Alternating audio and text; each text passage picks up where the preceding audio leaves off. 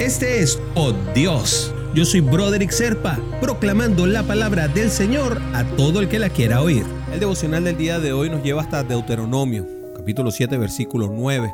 Reconoce por tanto que el Señor tu Dios es el Dios verdadero, el Dios fiel que cumple su pacto generación tras generación y muestra su fiel amor a quienes lo aman y obedecen sus mandamientos. Y es que cuando la tempestad llega a nuestras vidas todo parece perder el sentido, todo pierde lógica y todo se sale de control. Todos estamos entonces en ese momento no tentados a ver atrás, sin fuerzas y sin confianza, con la idea de desistir. Son tiempos difíciles por los que pasamos y que nos hacen perder el norte, saber dónde estamos y ver hacia dónde queremos ir.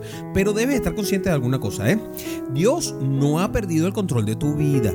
Continúa obrando, aunque a veces su obra no la entiendas, no lo veas o no lo sientas de la manera como tú quieres sentirlo y de la forma como tú quieres que obre. Ojo, en esos tiempos de lucha en los que enfrentamos dolor e inseguridad, es cuando menos debemos olvidar quién es Dios ni todo lo que dice su palabra.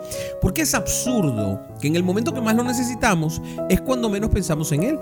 Es el momento precisamente en donde renegamos de Él cuando más lo necesitamos. Eso no tiene ningún sentido porque Él continúa siendo tu Dios fiel el mismo Dios que obró ayer y al que le agradeciste por algo que te complació, obra hoy y lo va a hacer por toda la eternidad, aunque no te complazca lo que Él está haciendo. Porque Él es el buen Señor que nunca falla, no se equivoca. Nosotros somos los que nos equivocamos y nosotros somos los que no entendemos lo que Él hace.